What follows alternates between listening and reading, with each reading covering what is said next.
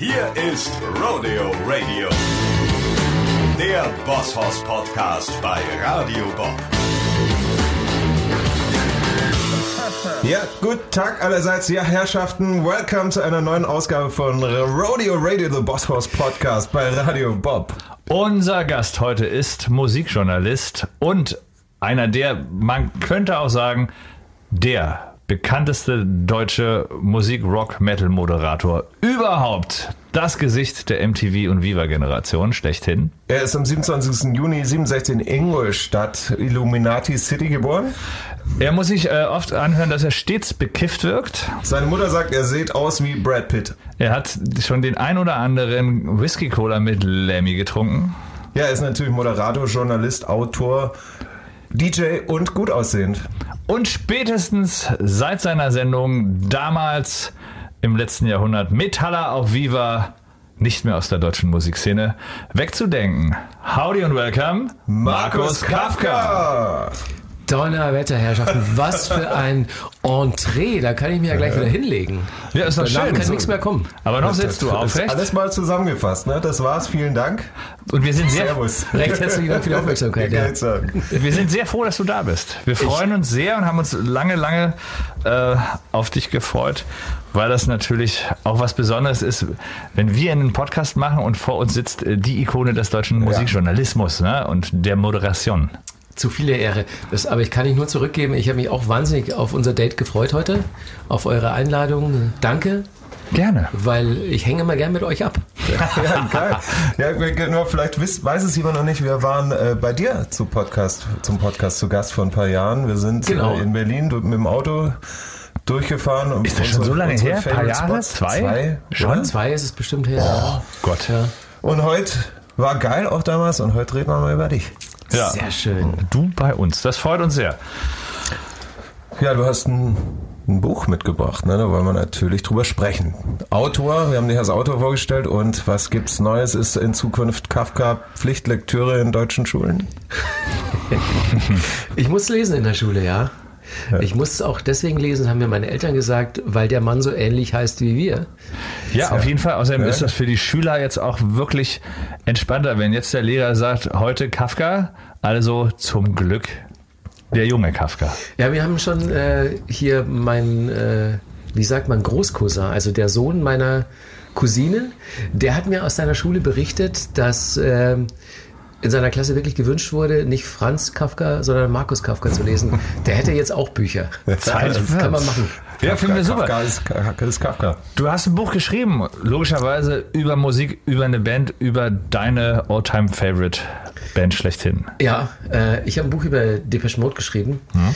Ähm, das ist erschienen in so einer kleinen Reihe beim Kiwi Verlag. Das ist ein kleines Buch, das ist wirklich, also ein kleines, kleines Buch, so, was ist denn das, DIN A6, also so ein Ja. Büchlein eher. Wir reden vom Format, ja. Format, ja, äh, ist, ist, ist auch nur 100 Seiten und es ist erschienen in einer Reihe, die heißt die Kiwi Musikbibliothek. Also es sind, glaube ich, zehn Autorinnen und Autoren, die äh, über die Künstler schreiben, die sie am meisten geprägt haben. Also bei T.S. Ullmann, der mit dabei ist, sind zum Beispiel die Toten Hosen, bei Tino Hannekamp ist es Nick Cave, bei Antonia Baum ist es Eminem und bei mir ist es eben Depeche Mode. Und was in dem Buch passiert, ist einfach, dass ich meine musikalische Biografie so ein bisschen an der Band spiegle. Also es ist, es ist jetzt kein, kein Sachbuch, es ist auch keine autorisierte Biografie der Band, sondern es ist eigentlich ja, so ein bisschen der Soundtrack meines Lebens, eine Erlebniserzählung an, an Depeche Mode aufgehängt. Okay, hast du die dann mal getroffen und auch interviewt? Ja, ein paar Mal. Also sind da auch Insider drin, äh, die darüber hinausgehen, was dich persönlich geprägt hat, sondern du hast auch viel von denen gehört. Genau, und äh, dann hat man bei so einem Buch natürlich die Gelegenheit, Sachen zu erzählen, die man jetzt in den jeweiligen Sendungen äh, vor der Kamera gar nicht gesehen hat. Ne? Da sind ja dann immer nur ich und die Band und dann gibt's ein Interview, Frage, Antwort.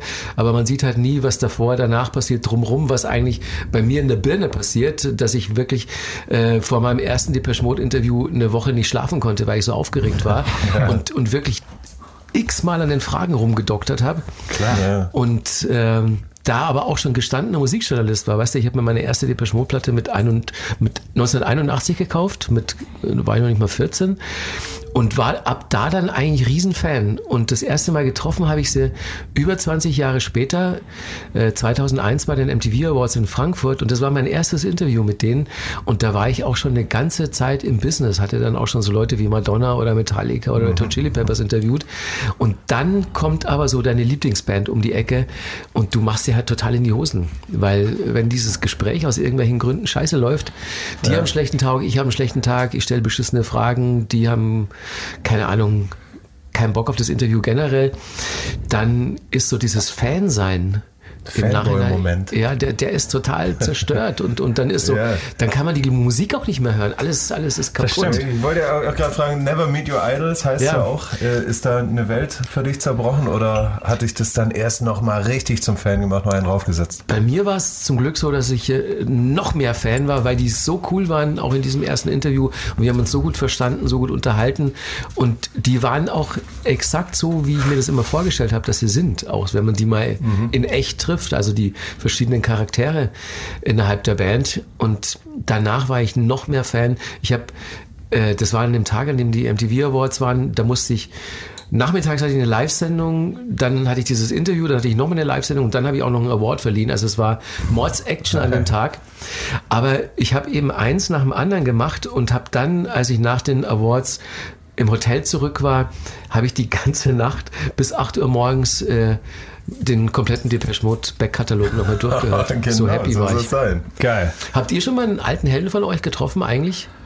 Ja, wir haben Lemmy getroffen. Siehste? Wir waren mit Lemmy auf, auf Tournee sogar. Wir hatten die große Ehre, noch zu seinen Lebzeiten 2014 So einer seiner letzten Touren in, in, in UK England sogar. vier, fünf Shows zu supporten. Wir waren zusammen mit The Damned die Vorbands von, von Motorhead. Das ist ja ein geiles Line-Up. Richtig Mensch, geil, dann habt ihr ja. ja auch noch die Typen von The Damned, das sind ja ähnliche Legenden, ne? Ja, voll. Total, das war auch Wahnsinn. total schräg und vor allem dann, ich meine, da kommt man sich auch so ein bisschen ähnlich vor. Ich meine, Motorhead hatte man damals, ne, habe ich noch auf meinen Mathehefter gekritzelt. Ja. Ne, als man 13, 14 war und dann stehst du irgendwann in derselben Arena, auf derselben Bühne mit Lemmy, das war schon abgefahren. also und äußerst Backstage, abgefahren. Die liefen da rum und Mickey D und alle am Start so und dann haben wir auch eine Audienz bekommen beim Meister, dürfen wir in seinen Backstage-Raum, Ja, das war die letzte Show, ne? saß da am, am, an, seinem, an seinem Automaten, Spielautomat, Hat er immer dabei, ne? Spielautomat, Ja. Flightcase, er steht in der Garderobe und dann sitzt er da und zockt, raucht und trinkt. Ne? Er war damals aber schon bei Wodka, Wodka Orange angekommen. Whisky Cola hatte er schon abgelegt. Aus gesundheitlichen Diabetes Gründen. und so. Und, Ja, ja. und wir haben dann das, das klassische Foto gemacht, äh, Lemmy auf dem Sofa, wir alle drumrum und mit Mittelfinger. Ja?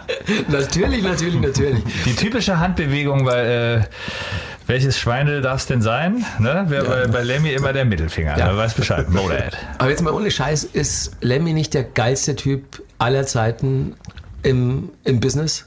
Ja, Absolut. Auf jeden Fall. Es ist halt pure Rock'n'Roll. Was der, was er macht sein ganzes Leben, der ganze Lifestyle und alles ist, passt wie die Faust Aber aufs das Auge. ist auch so ein weiser Mann. Also ich habe Lemmy Ja. Viermal interviewt und ich habe wirklich, muss ich sagen, jedes Mal was fürs Leben gelernt. Und das ist, also wenn man, wenn man dann erstmal so die, die ersten zehn Minuten mit den üblichen äh, ja, Promo-Fragen, sage ich jetzt mal, Ja. ist, man bringt ja immer eine neue Platte raus oder eine Tour, dann redet man erstmal darüber. Aber wenn man dann so in die Tiefe geht mit ihm, dann ist das wirklich so ein ganz, ganz großer, kluger, weiser Mann, äh, bei dem ich dann nach jedem Gespräch das Gefühl hatte, dass äh, ja, Lemmy eine der totalen Lichtgestalten Mhm. ist. So dass man den, man muss mal sich mit ihm unterhalten haben, weil sonst fehlt was im Leben. Das sagen viele, auch äh, unser Booker zum Beispiel, der war ab und zu mal bei ihm eingeladen in L.A. oder Lemmy war bei ihm zu Hause hier im Prenzlauer Berg vorm Kamin. Wir haben denselben Wein- Arzt Wein übrigens. trinken, denselben Arzt und so. Und viele sagen, also wir hatten leider nicht das Wirklich? Vergnügen, wir haben nicht sehr viel mit ihm gesprochen. Äh, außer get the boys some T-Shirts, hat er gesagt. Ja, Und cool stuff, cool band. hands und bla, great, great band. Aber so. man, man erstarrt schon auch mal kurz in Ehrfurcht, ne? Also ich, Extrem. Ja, natürlich. Vor allem, ich meine, der ist halt auch unfassbar bescheiden. Ich meine, auch, auch Lemmy, ne? Ich meine, der ist eine Ikone. Ja. Richtig reich ist er, glaube ich, nie geworden. Motorhead sind, glaube ich, eine Band, die seit vier, fünf Jahrzehnten jeder geil findet. Also vor allem auch, also vor Lemmy hat jeder Ehrfurcht und Respekt. Ja. Egal, ob es Punkrock-Bands sind, von damals, von heute. Alle Metal-Leute. Alle Metal-Leute, alle Nicht-Metal-Leute. Ja. Jeder findet Motorhead geil. Ja. Ja. Und auch immer, also immer konstant. Hat, es gab nie eine Phase, wo irgendwie mein Jahrzehnt der, der Metal- oder Rockmusik war, wo man sagte, ah, Motorhead, so wie Iron Maiden oder so findet jetzt nicht jeder geil. Ne? Ist Ja. ähnlich lange da, aber das ist so, Motorhead Ja, und ACDC ist so eine, eine Liga oder Ramones. Ja, Es sind halt so. Bands, die, die nie ihren Arsch verkauft haben und die jetzt im speziellen Fall von Motorhead mit Lemmy halt so eine Ikone äh, haben, der, der sich auch immer treu geblieben ist. Und es ist Ja, halt, absolut, ja. es ist halt wirklich so ein totaler No-Bullshit-Typ. Ne? Ja. Und ähm, das ist wirklich so eine gute Haut, so ein, also auch wahnsinnig lustiger und, und freundlicher Typ auch. Ähm, wirklich mein erstes Interview, beziehungsweise das erste Mal, als ich ihn überhaupt gesehen habe, das war noch nicht mal ein Interview, da war ich in New York wegen irgendeinem anderen Job und bin dann in so eine Bar im Village gegangen.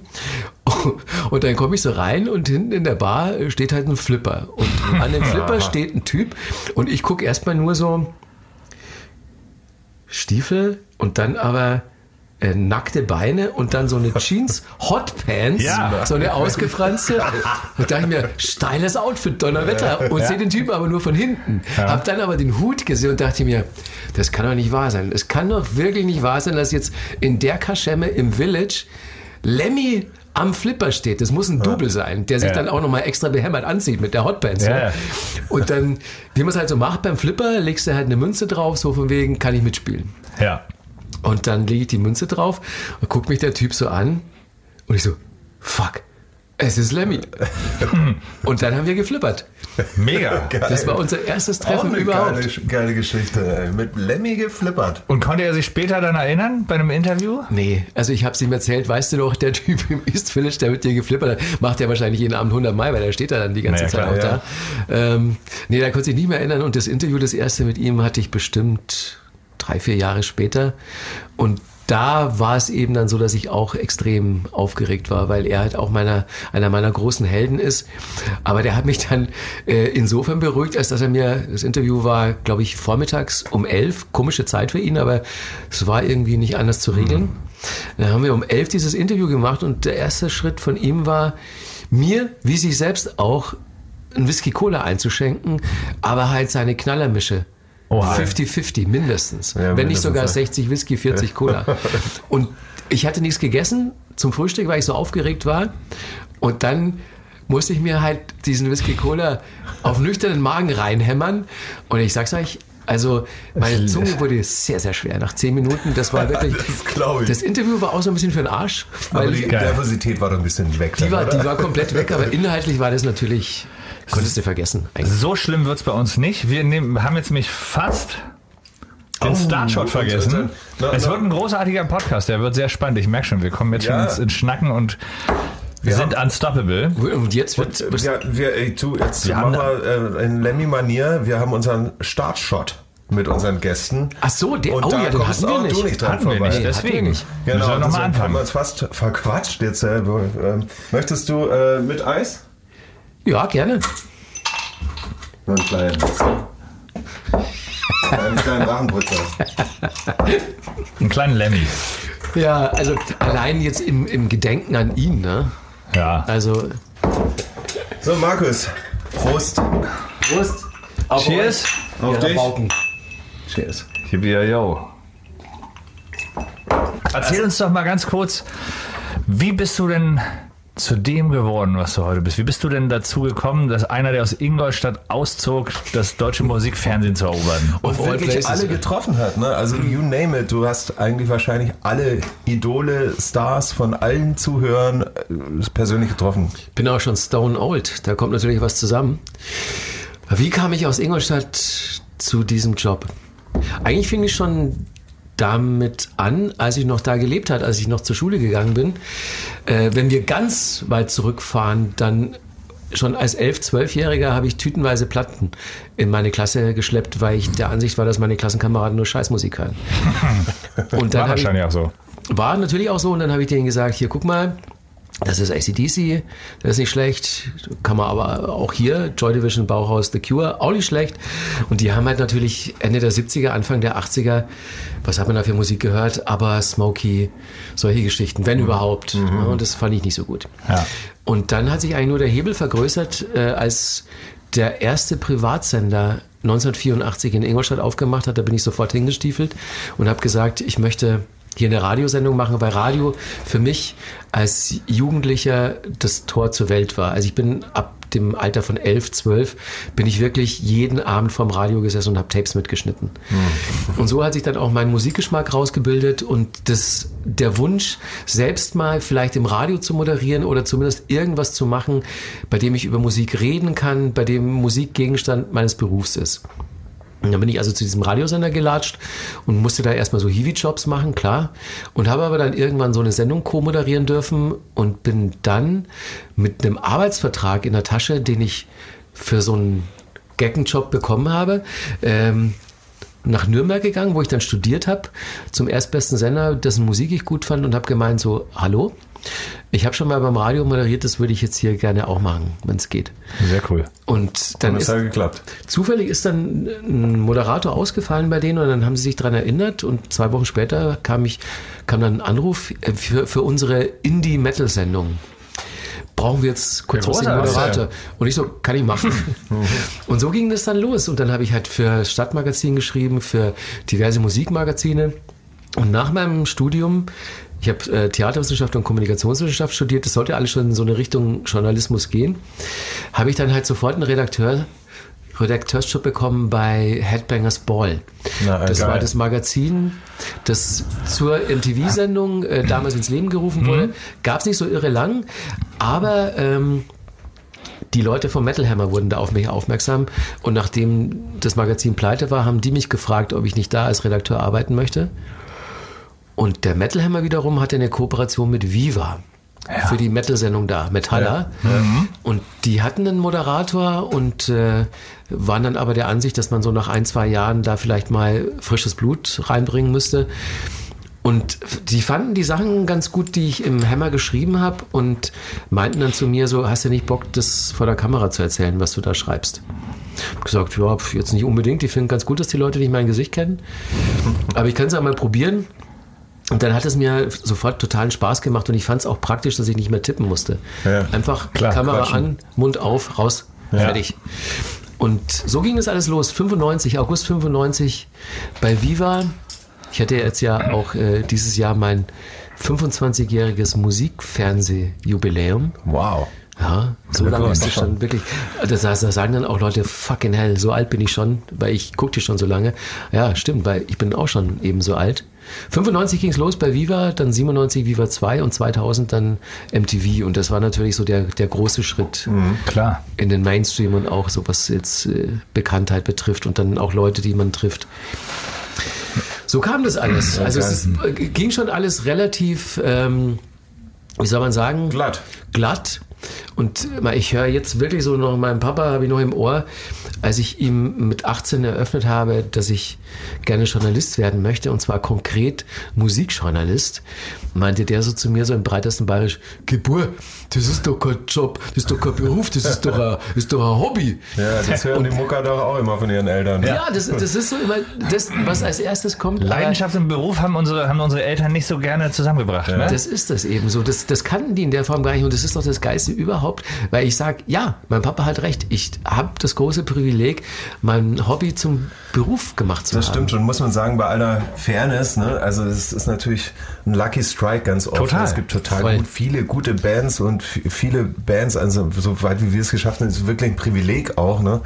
Mit Glück, natürlich viel Arbeit schon auch dazu, aber ein Haufen Glück auch. Ne? Und Immer das Beste, Ähm, was passieren kann, ist das, das, was man am liebsten hat, wenn man damit sein Geld verdienen kann. ja, ich- ich meine, ich aber mach den Scheiß so gern, Pop- weißt du? Popstar oder Journalist, so kann, kann man ist, ja ist erstmal relativ haben, unrealistisch, weil Ja, weil genau. es ganz, ganz wenige dann am Ende nur schaffen.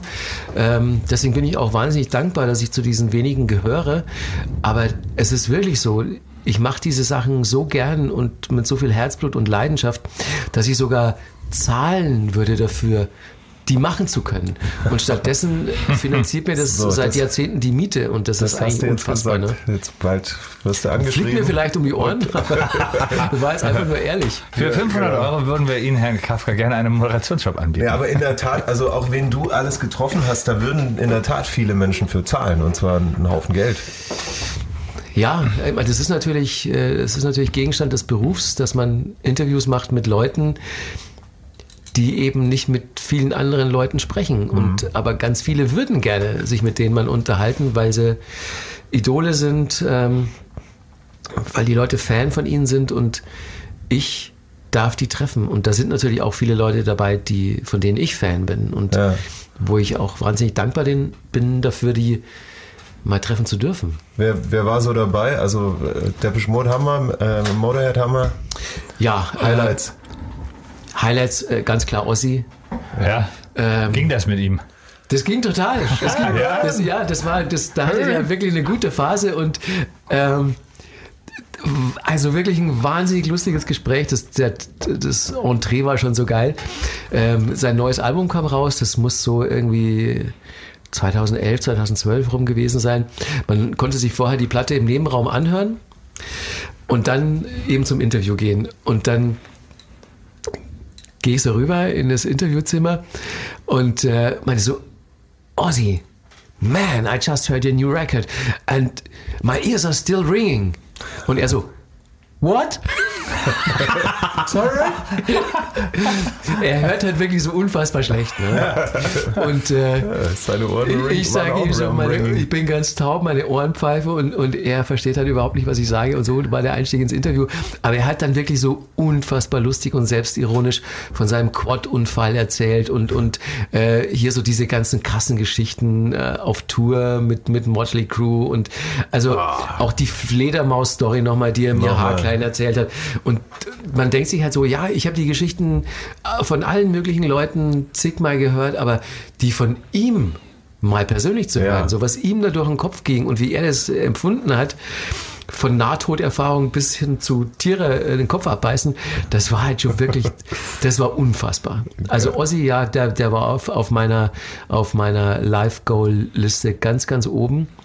Wen habe ich noch getroffen? Robert Smith von The Cure, auch großes Idol von mir. Ja. Ähm, Metallica natürlich, wo ich ganz früh Fan war. Selbstverständlich. ACDC, habe ich schon gesagt ACDC? Nee, ACDC. Hast ja. du? Ja? ACDC. Äh, seltene Momente, sehr seltene Momente, weil so viel machen die nicht. so viel Ja. machen die nicht und äh, da war bin das? ich. Das war ähm, 1996, 97 Okay. um den Dreh. Ich weiß gar nicht, welches Album da rauskam. Kann mich nicht mehr erinnern. Auf jeden Fall haben die da wirklich mal ordentlich auch was fürs Fernsehen gemacht und ich durfte die da für äh, Metalla, für Viva interviewen. Geil. Boah, ich, Äh, ich, ich hätte ja gern Bon Scott mal getroffen. Ey. Ja, Na gut, Das das war bestimmt eine Granate. blieb uns natürlich allen leider Ja. verwehrt.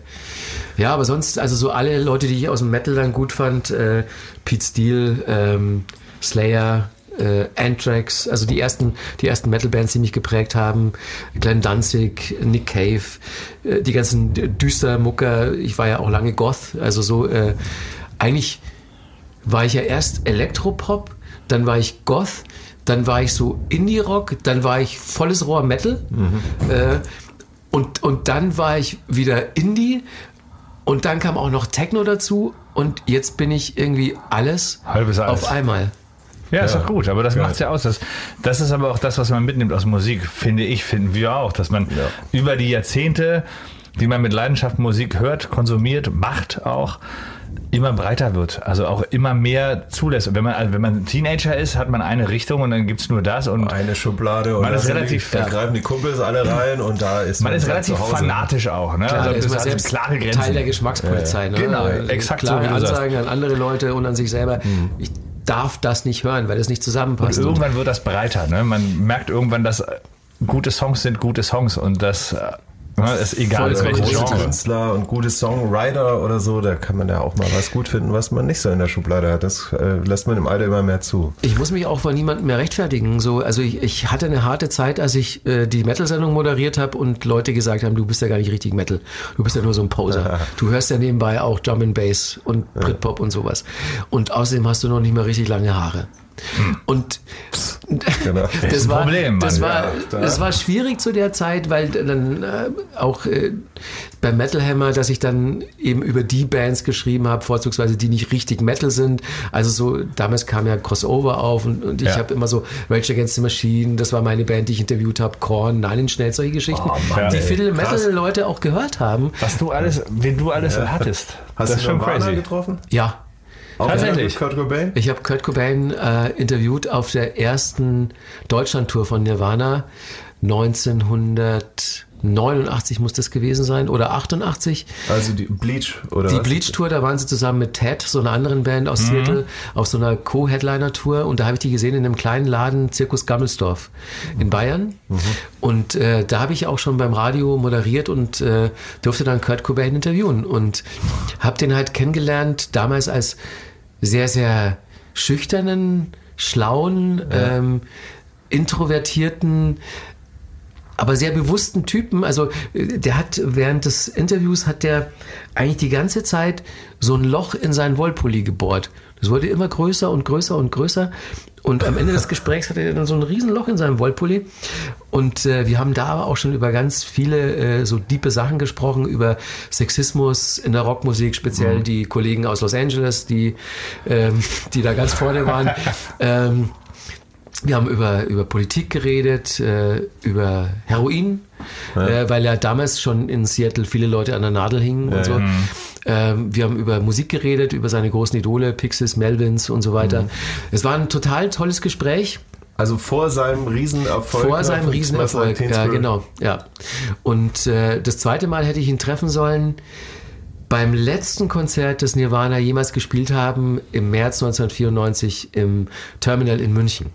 Alright. Da war eigentlich ein Interview anberaumt und dann hieß es äh, paar Stunden vorher, ähm, Kurt fühlt sich, fühlt sich nicht so gut, äh, wir müssen das Interview mit ihm leider absagen. Äh, du kannst es noch mit, mit Dave machen und äh, Chris. Und dann habe ich es mit den beiden gemacht und habe gemeint, so, äh, was ist los mit Kurt? Man hört nicht so viel Gutes in letzter Zeit über seine Gesundheit, wie geht's ihm? Und dann haben sie gemeint, ja, ist irgendwie scheiße. Also der hat, äh, der hat ja so Magenprobleme und dann hat er Heroin draufgeschmissen und das war natürlich alles schon zu einer Zeit. Äh, da ist er dann ja auch kurze Zeit später ins, ins Krankenhaus in Rom eingeliefert worden Ja, genau. und dann ging es ja dahin. Und Man äh, ahnte es schon damals. wenige Wochen später, am 5. April 94, äh, hat er sich ja dann umgebracht. Und War das, äh, ich habe nur kurz über den Gang schleichen sehen und habe nur gesagt so, Kurt, I hope you're doing fine. I hope you, you will get better. Und, und er nur so, ja. Und ähm, das Konzert war ja auch äh, ganz, ganz komisch in München. Also er hat ja auch äh, kaum ins Publikum geguckt und war auch so ganz abwesend. Und ich glaube, Smells Like Teen Spirit haben sie dann gar nicht gespielt und die Leute haben dann geboot und so. Also es war ganz, ganz, ganz, ganz schlimm. Und ähm, den an dem Tag nicht interviewen zu können, das war eine Sache und dann aber äh, ein paar Wochen später die Meldung von seinem Tod zu bekommen, das war dann so, oh Mann, echt, ich habe den vor ein paar Wochen noch über den Gang schleichen sehen und da sah er schon echt nicht gut aus. Und das war dann wirklich eine Tragödie für mich. Also ich kam da auch gerade von einem Job aus USA zurück und komme in meine Redaktion beim Metal Hammer und dann haben die gesagt, hast du schon gehört, Kurt Cobain ist tot. Und ich so, was? Ja, muss einen Nachruf schreiben jetzt. Und dann hatte ich wirklich so Tränen im Auge, als ich, als ich den Nachruf, Nachruf geschrieben habe, ähm, weil ich den halt auch als Mensch ähm, sehr, sehr äh, mochte. Ja. Kann ich nachvollziehen. Man war auch eine Ikone. Also als die Nachricht kam, habe ich, glaube ich, auch ein bisschen geweint. Das war so damals so ein Anfang, waren wir alle Anfang 20. Ja. Da war es halt der Held, ne? also einer der Helden. Die Grunge-Bewegung war eher sehr intensiv für alle. Trinken wir auf Kurt. Trinken wir auf Kurt. Genau. Mensch, äh, Auf Kurt. Lemmy, Kurt, alle nicht mehr da. Aber Ossi ist noch da. Wir machen mal eine kurze Runde Quick and Dirty. Oh, okay. Quick and dirty, alrighty. Dann nehme ich vorher noch ein Schlückchen. Ähm, Viva oder MTV? Oh, das ist aber gemein. Weil ich, ich war ja bei beiden und ich meine, Viva bin ich unendlich dankbar, dass ich da meine Anfänge haben durfte. Und aber klar, also die größere Strahlkraft, das hatte natürlich dann schon MTV. Ja. Äh, Depeche Mode oder Motorhead? Oh Mann! Depeche Motorhead. Nicht schlecht. Mode Mode. ja, gut. So. Interviewen oder interviewt werden? Ich finde es mal ganz geil, wenn man hier so No-Brainer-mäßig mit dem Whisky auf diesem Stuhl sitzen kann und Fragen gestellt bekommt. Also ich mag beides gleich gern. Ich komme natürlich deutlich äh, weniger oft in die Verlegenheit, dass ich selbst interviewt werde, als dass ich Leute interview. Aber das mache ich auch für mein Leben gern. Ist eigentlich so meine, meine Lieblingsbeschäftigung innerhalb meines Berufs als Musikjournalist. In der ersten Reihe abgehen oder im Hintergrund mitnicken? Eher im Hintergrund mitnicken, wobei das Problem dabei ist, dass ich mit meinen 1,50 halt einfach nichts sehe. Einziger Vorteil jetzt in der Corona-Zeit, die wenigen Konzerte, die durchgeführt werden, wie jetzt äh, beim Reeperbahn Festival im September, die sind bestuhlt und betischt. Ich sehe also endlich mal Sind was. die tatsächlich jetzt alle bestuhlt, ja? Ja, die draußen, da, waren teilweise, da, waren so Liegestühle bei der einen Bühne, bei der anderen Bühne waren so Kreise auf dem Boden gemalt, in zwei Meter Entfernung. Äh, da konnte man stehen. Aber die Konzerte in den Clubs, die ich mir angeguckt habe, die waren alle mit Tischen und Stühlen. Und äh, man durfte sich an den Tischen bewegen, also man durfte im Sitzen tanzen und abgehen, aber man durfte nicht aufstehen. Im Sitzen abgehen. Ja, das ist nicht so ganz Okay. einfach. Man durfte noch nicht mehr auf den Tisch tanzen. Es ist ein schräges Gefühl, oder? Wenn man eigentlich so aus Zeiten noch mit Nirvana, Motorhead und Co. kommt und dann solche Konzerte heute miterleben Ist muss. mega schräg. Ich frage mich dann auch, wie es für die Künstler auf der Bühne ist, wenn da so Leute vor einem sitzen wie beim Vertreterkongress und Ja. die blöd anschauen, oder? Ja, ätzend. Ja, und äh, deswegen, das wird natürlich auch nur eine Episode jetzt bleiben und sobald die Leute wieder durchdrehen dürfen, werden sie das auch sofort tun. Top 3. Also wir haben über tolle Interviews gesprochen, die du führen durftest. Gibt es auch richtig miese Interviews, ganz schlechte, die drei schlechtesten Interviews, Oh ja. die dir widerfahren sind. So, so, die so richtig daneben gingen. Oder wo sich einer, was weiß ich, so richtig abgefuckt hat. Oder Ja, oder daneben genommen, also gar nicht mal dir verschuldet oder so. Einfach, was passiert ist, hat nicht geklappt, war scheiße. Ich hatte wahnsinnig Glück, weil, äh, keine Ahnung, also die, hatten immer alle einen guten Tag. Bon Jovi fand ich so ein bisschen grenzwertig. Äh, das liegt aber so an seiner, seiner sehr slicken Art. Also ich mag ja immer gerne, wenn man mit äh, Künstlern so eine so eine Ebene entwickeln kann, die dann eben nicht wie so ein Frage-Antwort-Ding ist, sondern wie ein Gespräch zwischen zwei Menschen. Absolut. So wie beim Nudelsalat 5 Uhr morgens in der Küche auf einer guten Party. Man Ja. lernt sich kennen, man hat ein gutes Gespräch. Ähm, Bon Jovi ist aber eher so der Typ, der, da wollte das Management vorher schon mal die Fragen sehen. Aha. Ah, okay. Mit, Ja, mit, dem, scheiße, mit ne? dem Resultat, weißt du, der hat eine neue Platte rausgebracht, die aber noch gar nicht, beziehungsweise der hat gerade eine neue Platte fertig gemacht, die aber erst in drei Monaten rauskam. Aber man durfte nur darüber sprechen, über nichts Altes. Und der wollte Also partout nicht, Eier, noch nichts gehört, gar nichts. und dann nicht über die 80er, nicht über Klamotten, nicht über Frisuren. Verstehe ich ja, dass man das, äh, dass ihn das nervt zwischendurch, so mal immer so auf die Spannixhosen und die Dauerwelle festgenagelt zu werden. Aber Und hast du auch bei Europe gesungen? Warst du nicht der von Europe? hört er ganz gerne wahrscheinlich. Das war mal eine Schlagzeile Zeile in der Bravo, erinnere ich mich noch. Ja? Das ist geil. Europe und Bon Jovi, gleicher Sänger, Fragezeichen. Wow, Geil. wow, das ist, das ist natürlich, wow. Das ist Journalismus. Aber hier bei Bon Jovi, wir hatten 30 Fragen auf dem Zettel und das Management hat 28 davon rausgestrichen. Nee. Da weißt du Bescheid. Was blieb übrig? Ach Mann. Naja, ich habe halt versucht, diese Fragen, die eigentlich gestrichen wurden, verklausuliert irgendwie anders zu stellen. Und letzten Endes hat es einigermaßen funktioniert, weil ich, ich weiß nicht, ich hatte dann so eine Idee, ähm, nachdem die ersten fünf Fragen so komplett sinnlos verpufft sind äh, und dachte mir, ja, wenn es jetzt so weitergeht, dann kann ich eigentlich gleich aufhören. Und ich habe dann, ich habe dann so ein paar Fragen, das sind dann immer so, ja, so die Asse im Ärmel. So, wenn gar nichts mehr geht, dann stelle ich Leuten die Frage. Und ihm habe ich die Frage gestellt, was war denn irgendwie das Schrägste, was je bei einem Konzert von dir auf die Bühne geworfen wurde aus dem Publikum? Und dann hat er gesagt, ein Schweinekopf. What? Echter Schweinekopf. Oh Und, und dann haben wir halt über diese Geschichte geredet.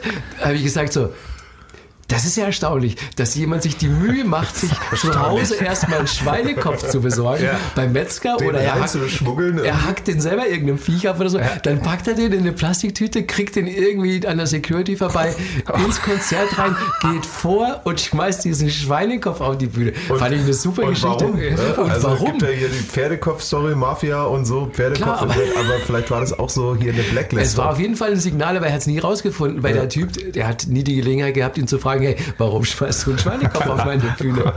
Und das, war ist eine gute. Geschichte und dann musste er selber nochmal über die Story lachen und ab dem Zeitpunkt ging es dann.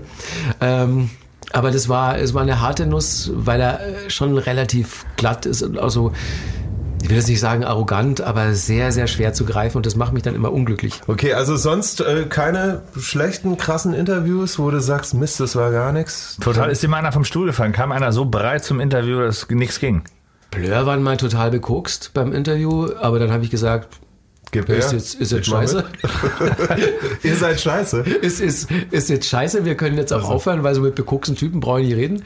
Ähm, nachmittags um drei oder so, weißt du, da auf ein Schlückchen Whisky. Ähm, Stimmt, Prost. Aber es ist auch anders geworden, oder? Muss man mal sagen. Ja, also ich meine, du ja. kommst aus der guten alten Zeit. Also kann man so sagen. Oder aus einer anderen Zeit. Als MTV, als, als Videos Stars machten. Ne? MTV hat Stars gemacht. Viva auch, Ja, durchaus. die ich kann mich noch erinnern, dass das, das, das Allergrößte und Wichtigste war damals, äh, ein Video zu produzieren, was auf MTV oder Viva ausgestrahlt wurde. Und wenn die gesagt haben, nee, machen wir nicht, oder in eine, in eine ganz schlechte Rotation reinkamst, warst du Katastrophe. deprimiert. Ja. Das war scheiße. Und wenn aber so ein Ding auf Heavy Rotation ging oder eben in so einer Sendung Headbangers Ball oder aber was weiß ich. Na, aber allgemein, wir, Dass wir, das wir haben es ja auch durch. Wir wurden auch wurde. immer abgelehnt in un- unseren dann, Anfangszeiten. dann Ja. war das der Durchbruch für die für die für, für viele Stars und Mhm. heute ist so heute kann man schon sagen Streaming killed the Video Star auch so ein bisschen oder Social Media auch ne? Na, guck mal, was wir jetzt hier auch machen in unserer Radioshow. Wir können jetzt ruhig mal den Spieß umdrehen und sagen, Radio killed the Video Star. Du warst ja ein VJ. Ne? Also du hast ja, Ja. auch Musik wie im Radio zur guten alten Zeit den Leuten das, was du geil fandst, den Leuten mit an die Hand gegeben und gesagt, hier, das empfehle ich euch, zieht euch das mal rein. Ja, also Das fehlt bin ja ich, heute. Bin ich vollkommen bei dir. Also ich bin zwar grundsätzlich überhaupt kein Typ, der äh, von guten alten Zeiten redet, weil ich äh, eigentlich mein Leben immer so angegangen bin, dass morgen eigentlich noch geiler ist als gestern. Also Ja. jetzt mal so ganz grundsätzlich. Aber was natürlich stimmt, ist, dass ähm, dass es diese Tendenzen jetzt gab und, und ich bin aber der Überzeugung, dass so eine Bewegung auch immer eine Gegenbewegung hervorruft. Ähm, und ich merke halt jetzt schon, also die Existenz eurer Radiosendung, der Boom von Podcasts und so weiter und so fort, dass Leute sich zunehmend schwerer in diesem Überangebotsdschungel da draußen zurechtfinden. Und klar, du hast einen Algorithmus, der dir beim Streaming das Zeug reinspült und so, aber du hast eben nicht mehr so wirklich Leute, die das kuratieren, Korrekt. die die Empfehlungen aussprechen, die dieses, dieses Dickicht Genau. ein bisschen lichten für dich. Genau. Und ich merke halt so, selbst äh, an, an Anfragen, die an mich herangetragen werden, äh, oder generell, wie nicht nur in meinem Umfeld, sondern auch bei Leuten, die 10, 20, 30 Jahre jünger sind, wie da Musik konsumiert wird, dass es zumindest, ich sage jetzt mal, im Untergrund Tendenzen gibt, äh, die darauf hindeuten, dass so gewisse äh, inhaltliche musikjournalistische Formate, dass Personen, die sich damit beschäftigen und eine entsprechende Expertise ausweisen, dass da so eine kleine Renaissance ins Haus steht. Glaube ich auch, auf jeden Fall. Das ist immer so eine Welle, ne? Man hat ja auch äh, genremäßig, Rock ist irgendwie tot, gerade im Radio oder Tot gesagt, allgemein. ohne Ende, hundertmal schon. Und natürlich wird es auch wiederkommen. Ja, wird so klar. groß sein, wie es auch mal war. Und auch die äh, Zeit, dass die Rebellion wieder ist, dass die Kids sich eine Gitarre Absolut. kaufen, in den Keller gehen oder in die Garage und eine Band machen. Das wird es Ja. auch wieder geben. Ne? Und das ist ja im Moment tot. Bin ich davon eigentlich, ne? überzeugt, klar, weil also irgendwann werden die Leute auch das mal überhaben, dass äh, die Wärme und, und die Greifbarkeit äh, von Musik fehlt. Also eigentlich das, was ja Musik über die Jahrzehnte ausgezeichnet hat. Äh, selbst wenn ich einen Techno-Track habe und ein gutes Techno-Set, dann holt mich das körperlich ab. Das berührt mich. Ähm, und ne, von, von Rockmusik auf einer Bühne, wenn ich vor dieser Bühne stehe, ganz zu schweigen, das ist ja, das macht Sachen mit einem, das ist ja so wirklich so ein totales Money Can't Buy Ding. Und ich konsumiere das ja auch alles wie ein Irrer.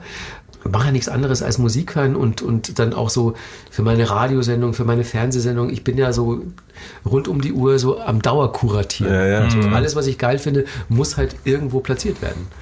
Und deswegen höre ich halt so viel Musik und merke dann aber so, es kommt halt immer noch wahnsinnig viel geiles Zeug raus. Also so trotz äh, der Tendenzen der letzten Jahre habe ich noch nicht so wirklich große Qualitätsverluste bemerkt. Ich finde aber auch ähm, in Bezug auf MTV wieder Videokunst. Ne? Ich, das war eine Kunstform und da sind ja große Sachen entstanden. Ja. Also ich habe das geliebt, so epochale Videos wie Metallica One, die so sieben Minuten Videoclips dann hatten, die hat irgendwie Ja. 20 Millionen Dollar gekostet haben in der Produktion. Ja, Videoclips als Kunstform. Das, war ja das, das Ja, ja. heute verkümmert so ein Video halt, um auf YouTube sich einen runterzujuckeln irgendwie, ne? Und Oder das Budget haben Snippets, Snippets auf Social Media mal irgendwie, dass ja, man und Content hat. Plattenfirmen geben kein Geld mehr aus, um ein geiles Das Video stimmt, zu bauen. wird ja auch kaum mehr gespielt, im Fernsehen jetzt zumindest. Was ich aber beobachtet habe, also klar, wir brauchen nicht drüber reden, dass die große Zeit, äh, die große Ära der Musikvideos, das war so Mitte 90er bis sagen wir mal 2003, 4, 5 so in den Dreh. Als, Ja. als ja auch noch viel im Fernsehen gespielt wurden und als es halt auch so Knallerregisseure gab, so wie Jonas Ackerlund und Mark Romanek und die halt diese Wahnsinnsdinge gebaut haben, Space, Spike Jones und so. Ähm, aber klar, irgendwann haben die Plattenfirmen gesagt so, wir verkaufen weniger CDs, wir haben weniger Geld, die Dinger werden nicht mehr gespielt, werden nur noch Reality und Klingelton und tralala. Ja. Ähm, und dann hatte Musikvideo als Kunstform so eine richtige Delle. Da kamen ganz wenige Sachen und die waren auch echt so Billo, Ballo, Allo, alle. Und dann, aber als Social Media so angezogen hat und das wichtigste Promo-Tool für Bands wurde und endlich auch mal vernünftige Leitungen da waren, also so sagen wir mal so ab 2008, 2009, da habe ich die Beobachtung gemacht, dass Musikvideos auch so eine Renaissance haben, weil man jetzt ja gesehen hat, wenn die geil sind, dann werden die halt auf Social Media geteilt wie nichts Gutes. Und das ist ja ein Promo-Tool, das wesentlich besser ist, als was eine Plattenfirma veranstalten kann. Und wenn ein Video, ich finde zum Beispiel Kendrick Lamar ist für mich jemand, der herausragende Videos macht und der so das Video als vielleicht sogar soziokulturelle politische Kunstform wiederbelebt hat. Der hat unfassbar viele Referenzen in seinen Clips und, und äh, ganz tolle, wichtige Aussagen auch. Finde, man sollte nicht aufgeben, gute Videos zu machen. Ja, ist halt so eine Kostenfrage. Ne? Wir würden Klar. so gerne tolle Videos machen, aber haben da auch in der Vergangenheit viel Geld ausgegeben. Aber also ich finde, ihr seid da schon auf einem extrem guten Niveau auch. Also, ja, wir haben auch visuell ist für Bosshaus auch wichtig, ne, um Klar, uns unsere Welt zu zeigen und wir haben Bock drauf und wir hatten auch gute Regisseure und auch immer rumgesponnen und hat uns Spaß gemacht, uns da immer auch was auszudenken und was auszuklügeln. ja. Ähm, aber ja, viel geiler die Idee, oft desto teurer. Und äh, nachdem Durchaus. man da jetzt so direkt keine Münze zurückkriegt, ne, ist es natürlich schwierig. Ja, also die ja. Plattenfirmen sagen natürlich, was? Wir, wir geben jetzt auf keinen Fall mehr so viel Geld aus wie Ja. bei euch 2008 oder so. Ja, scheiße. Oder ja, elf klar. noch. Ist aus deren Sicht äh, irgendwo auch verständlich, aber ja, also ich hoffe, dass sich, dass sich das alles wieder so weit erholt, dass man halt sagt, äh, es ist ein wichtiges Tool, nicht nur fürs Marketing, sondern auch für, naja, für, die, für den Künstler, für die Figur äh, generell. Ne? Also so, du Ja. musst ja auch das ist so ein Gesamtbild abliefern. Ja, so, so eine, eine Kunstform oder so ein alter Ego oder so, ein, so eine Band richtig, richtig darzustellen in einem abgefahrenen, schrägen Video oder so. Ja. Äh, Ja, aber bei, das bei Rammstein oder so, da Klar. ist es ja auch nicht wegzudenken, zum Beispiel mit deren Videos. Ne? Die haben natürlich das, nötige einfach Kleingeld dazu. angehäuft mittlerweile, um so einen Scheiß einfach machen zu Ja, können. In na der klar. Tat. Aber dann sag, äh, sag mal, Top 3 Musikvideos. Du hast die jeden Tag um die Ohren gekriegt, die Dinger. Oh, das ist ganz, ganz schwer. Also, ich nehme jetzt mal Johnny Cash, Hurt. Oh ja, sehr Von- emotional. Ja, das, also das ist jetzt technisch äh, und, und vom Aufwand her, Special Effects mäßig, noch gar nicht mal so ein krasses Video, Ja. aber das ist so unfassbar berührend. Ja. Und Mark Romanek ist der Regisseur, der hat auch ganz bewusst ähm, da jetzt nicht auf dicke Hose gemacht, sondern hat äh, Archivmaterial von Johnny Cash verwendet, hat ihn einfach an, ans Piano gesetzt Mhm. und spielen lassen. Und wenn dann wirklich am Schluss des Videos dieser große, alte, da schon sehr, sehr kranke Ja. Mann ähm, den Pianodeckel schließt, da hatte ich echt eine Ja, Träne. ich kriege jetzt schon Gänsehaut. Das ist ein unfassbarer Videoclip. Von dem Song brauchen wir gar nicht reden, sowohl im Original äh, wie auch von ihm. Ja. Also das ist ganz, ganz vorne dabei. Dann eigentlich fast alles, was äh, Chris Cunningham gemacht hat. Der hat zum Beispiel die Videos für FX Twin gemacht. Äh, Oh ja. Und äh, die sind sehr, sehr verstörend. Also Come to Daddy ist ein Video, das, äh, glaube ich, das einzige Vi Musikvideo, das mir einen Schrecken eingejagt hat. Weil da so ein Das ist evil, ja, ich kenne super evil mit diesen komischen Masken, die, die er sein Gesicht, die die Kinder aufhaben und dann dieses Monster, das die Oma so anschreit und ich so, boah, Das ist wirklich krass. Und immer in diesen, diesen verstörenden Fernsehbildschirmen überall aufflackert und so, sein, Ja. überall seine Fresse. Ne? Das ist, Musikvideo, wo man wirklich Angst hatte und dann mein Lieblings-Fun-Clip äh, ist wahrscheinlich Sabotage von den Beastie, Beastie Boys. Boys, ja, genau. Lange Ja. auf der Zunge ist auch. Also das ist, der ist von Spike Jones und das ist halt wirklich so eine super gelungene äh, Persiflage-Parodie auf so 70er Jahre Krimiserien. Und da sieht man halt, also was, das sind halt solche Supertypen, die Beastie Boys. Ne? Also absolut. äh, außer die größten Lichtgestalten, die, die ich durfte ja auch einmal treffen und da dachte ich mir auch so, Wahnsinn, was seid ihr für geile Typen? Nicht zu fassen. Jawohl. Geil. Wie hieß das Video von äh, Witch Doctor? Oh, Was war das? das, Ja, mit, mit, diesem, mit animierten dem Kreis und die im Kreis mit. Mit dieser Multiplizierung. Ah, ja, ja, Und die dann nach ähm, oben fliegen Oh irgendwann. ja, Äh, ganz, ganz tolles Video. Das Witch- Stay, wie heißen die? Start, Start, The Start. The Start, holländische Ja, Band, ne? Und genau. Witch Doctor hieß, hieß der Song. Ja. ja. Der ist krass. Unfassbares Auch Video. auch, lange- ja. lange Da mal wieder auch Gänsehaut bekommen. gesehen und bin, und bin komplett äh, durch ein Video mal wieder geflasht worden ging und mir genauso. fand danach die Mucke geil.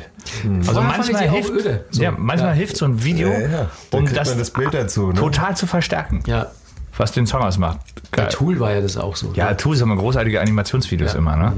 Irgendwie wahrscheinlich wochenlang daran gefrickelt haben. Ja. Und das ist auch sehr gut. Ja, das waren super Sachen, da hat man sich drauf Oh gefreut. Mann, jetzt habe ich voll Bock, weil ich habe äh, ich hab diese ganzen Dinge ja wirklich auf DVD. Äh, damit ich die wirklich gucken kann, wann ich möchte. Klar, kannst du jetzt im Internet auch gucken, aber ich mache auch immer gerne so äh, Musikvideoabende mit ein paar Freunden. Ach, geil. das ist cool. Da werden Dann die Dinger reingeworfen ein. und dann die mal kommen. Ah, ja, Ja, auf jeden Fall. Wir machen mal so eine, so eine Runde. Das ist mega. Und Musikvideos-Cineasten seid, weil ich habe halt so äh, DVDs, da sind so meine absoluten Favoriten drauf und da muss man im Internet nicht lange rumsuchen, Hm. dann, dann laufen die da einfach auf dem Beamer. Großartig. Ja, mit äh, guter Quality. Unsere auch. Musikvideo äh, Appreciation Society. Alright. Heidi. Finde ich super. Also, ähm, was ich noch fragen wollte, ähm, nachdem du auf so vielen ähm, Konzerten auch warst und wahrscheinlich viele Bands und Künstler vor Ort interviewt hast, backstage, im Hotel, bevor sie auf die Bühne gingen abends oder so, was waren die krassesten Aftershow-Partys, zu denen du eingeladen warst und was ist da passiert? Also, jenseits von Gut und Böse waren immer die Aftershow-Partys bei den MTV Awards. Egal, ob das jetzt die MTV Europe Music Awards Ja, waren, die ja in verschiedenen europäischen Städten stattfanden, jedes Jahr in einer anderen, oder die MTV Video Music Awards, die lange in New York waren, dann äh, in Las Vegas auch und so. Und was da abgeht, das ist, äh, da werden sämtliche Klischees erfüllt. Das glaube ich. Großartig, I love it. Ich wäre so gern dabei gewesen. Ähm, es, sind, es sind noch gar nicht mal die offiziellen Aftershow-Partys, sondern die, Ja, die das dann. ist ja meistens so, Ja. oder? Das war beim Echo ja auch so. Genau, die, die von. Die Gegenparty. Ja, die Gegenparty, die entweder von Künstlern alleine Secret Party. geschmissen werden ähm, oder, oder vielleicht noch von der Plattenfirma, aber halt nicht die offiziellen. Und ähm, ich bin, keine Ahnung wie, aber ich bin mal bei den MTV Awards in New York auf der privaten Party von Buster Rhymes gelandet. Not bad. Na, die wissen, wie man feiert, ne? Alter. Ähm, Erzähl. Ich will es wissen. Lass mich nicht so stehen. Wir haben uns schon ein bisschen gewundert, als Buster Rhymes auf seinem Rider äh, für, für die Garderobe hatte der 200 Kondome stehen.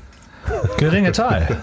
Und ich habe im Interview äh, vor den Awards ihm gesagt, so, beim Rider stehen 200 äh, Kondome, deine, du und deine Entourage, ihr seid irgendwie acht, neun Leute, was habt ihr heute noch vor? Oh Gott. Und er so, Und er so, ja, die anderen 400 kommen noch. und dann wirklich, ähm, um es kurz zu machen. Ich war also bei dieser Party von Buster Rhymes, bei der wirklich die unfassbar teuersten Champagner- und Cognac-Sorten flaschenweise rumgereicht wurden. Das ist aber nur eine Randepisode. Aber ich war noch nie auf einer Party, bei der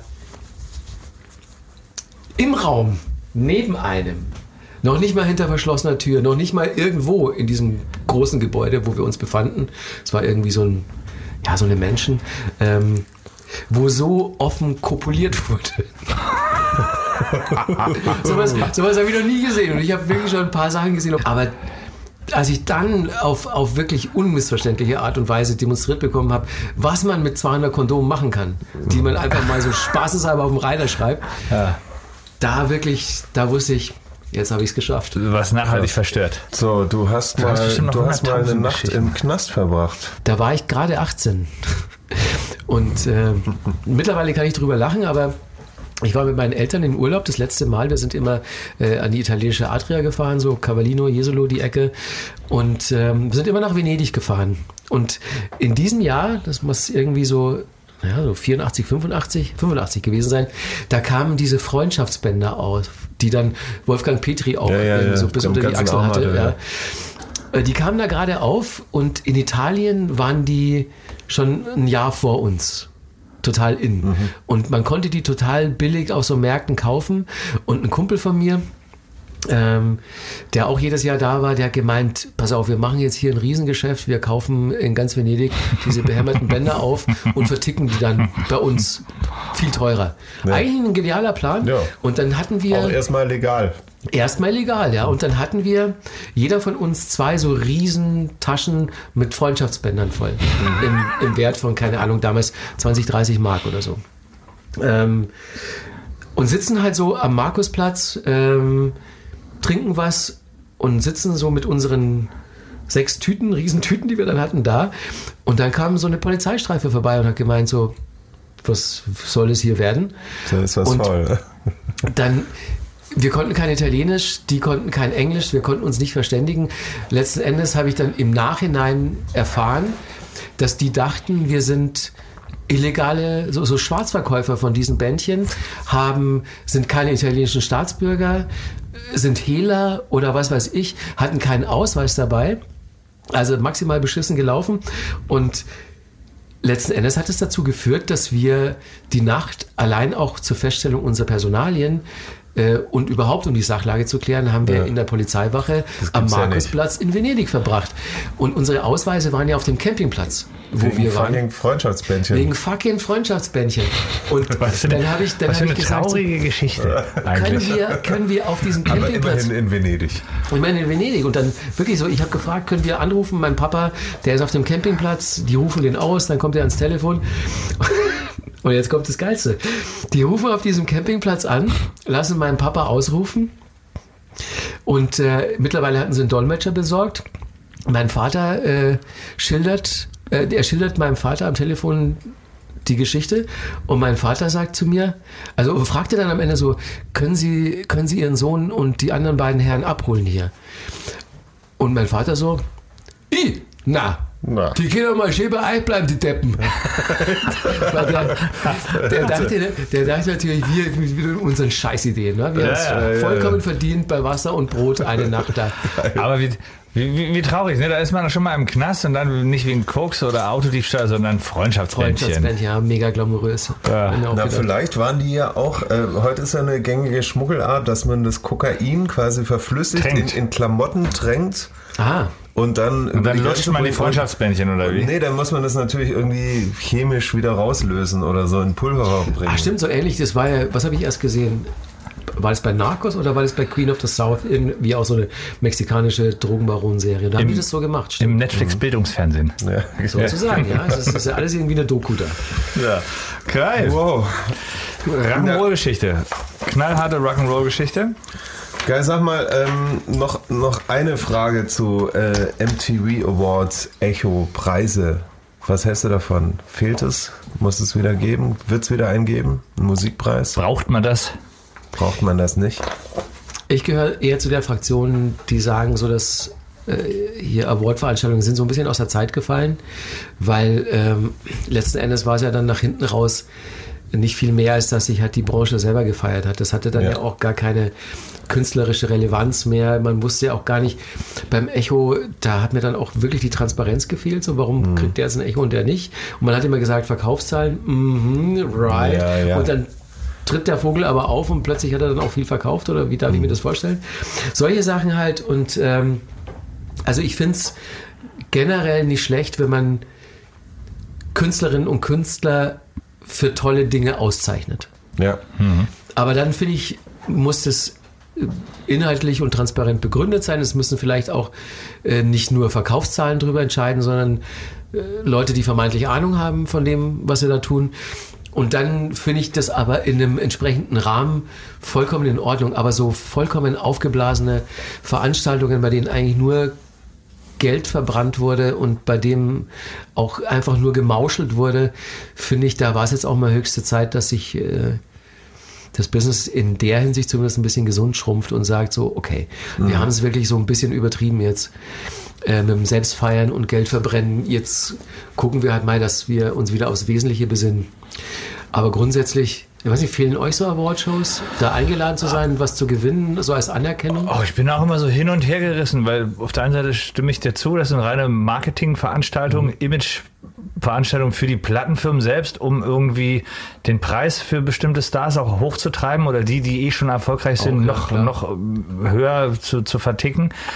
Und ja, das ist schwierig, weil ich finde auch, aber auch, ich finde auch kuratierte Preise auch schwierig, weil Musik ist einfach verdammt vielfältig und Geschmackssache und wie können fünf Leute darüber entscheiden, was ist gut und was nicht gut und Nach welchen Kriterien? es fehlt manchmal, also das Einzige, was mir fehlt, ist, finde ich, sind, waren so solche Preise, so ein bisschen die Fokussierung.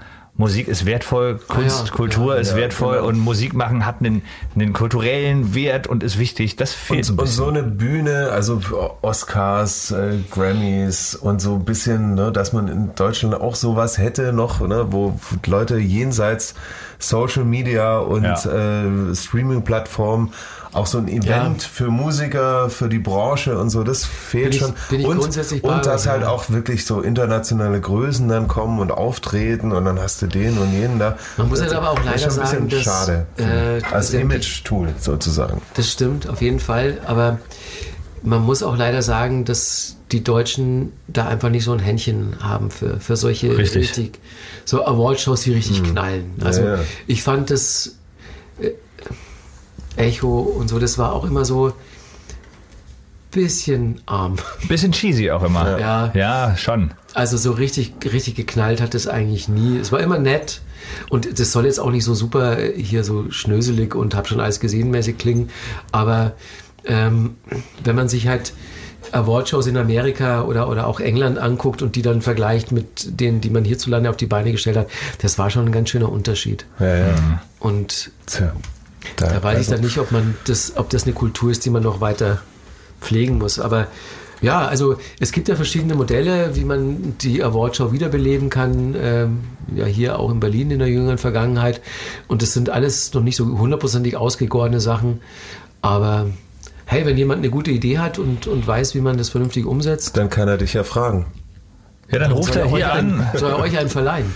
Ja, Ja, oder mal so, los. dann haben wir's. das ist erstmal Grundvoraussetzung. Ich Wenn es einen neuen Musikpreis so gibt, ja, dann machen wir den. Sehr gut. Dann, dann wir, ziehen das- wir das Ding jetzt wieder raus aus der Kacke. Beste Idee des Abends. Ja. Bosshaus gibt's euch auf die Ohren. Ähm, heute haben wir rausgesucht The Drips. Kennst du die? Kenne ich nicht. Das ist interessant. Also es ist eine Punkrock-Band aus Los Angeles. 2001 gegründet und es ist ein Side-Project von Musikern, die man aus anderen Bands kennt, zum Beispiel Mac Cortran von, und äh, Joby J. Ford von Bronx. Die kenne ich. Ja, und äh, Tony Belli, äh, Bevilacqua oder Bevilacqua von den Distillers. Auch? David Hidalgo Jr. von Suicidal Tendencies und, so und Social Distortion. Eine Supergroup sozusagen. Und Vincent Hidalgo von Bullet Treatment und Marachi El Bronx. Klingt eigentlich ganz geil. Wie Klingt heißen die super. Kollegen? So, äh, die heißen Drips und die haben sich äh, 2001 gegründet, aber da die natürlich durch ihre Hauptbands sehr ausgelastet waren, gab es in den ersten fünf Jahren kaum oder fast gar nichts oder extrem wenig von den Drips zu hören oder zu sehen. Und ähm, so plätschern die Jahre dahin und es gibt eigentlich nur ein Studioalbum aus 2006. 2016 gab es dann quasi eine Reunion, haben sie sich wieder zusammengefunden mit ein paar Shows in Kalifornien und äh, zwei Shows davon wurden auch äh, digital released. Alright. Also, das war eine großartige Sendung, Markus. Vielen, vielen Dank. Ich Ja. glaube, wir könnten davon mehrere Sendungen machen. Du hast viel erlebt, viel zu erzählen. Yes. Ich gehe jetzt zur Aftershow-Party von Buster Rhymes. Weiß nicht, was ihr so macht. Bist auf den Geschmack gekommen, ne? Ja, Kann ich mir vorstellen. dabei. Äh, Vielen Dank, Markus. Markus Kafka, es War uns eine große große Ehre. ja. Vielen, vielen Dank. Danke auch. Und ciao. Ciao. Ciao. Das war Rodeo Radio. Der Bosshaus Podcast bei Radio Bob. Mehr davon jederzeit auf radiobob.de und in der MyBob App für euer Smartphone. Radio Bob, Deutschlands Rockradio.